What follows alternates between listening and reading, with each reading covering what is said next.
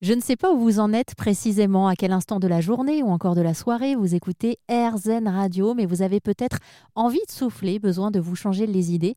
J'ai donc eu envie de vous laisser découvrir l'histoire d'Evelyne, qui est gardienne d'un refuge perché à 1832 mètres d'altitude.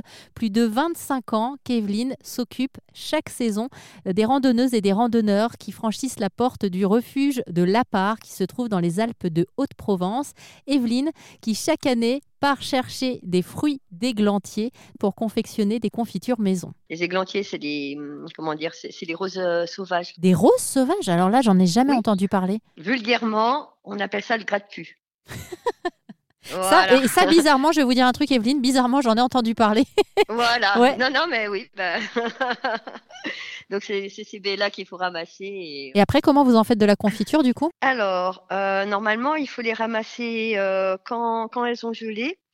Euh, mais euh, moi, je les ramasse avant la gelée parce que quand, quand ça gelé, ça, euh, ça, ça pègue, ça veut dire que ça colle. Avant qu'elles aient gelé, voilà, moi je les ramasse et comme il faut que les baies soient gelées, je les mets au congélateur et quand je vais au refuge, euh, là, je les emmène euh, avec moi. Et comme ça, je fais ma confiture quand j'arrive au refuge. Euh, donc, il faut les mettre.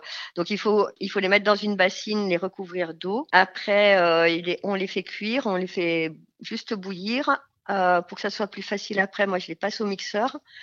Et après, on utilise surtout pas un moulin à légumes parce que comme justement il y a tous ces petits poils, ça, ça ferait que ça serait immangeable. Donc on utilise une sorte de chinois.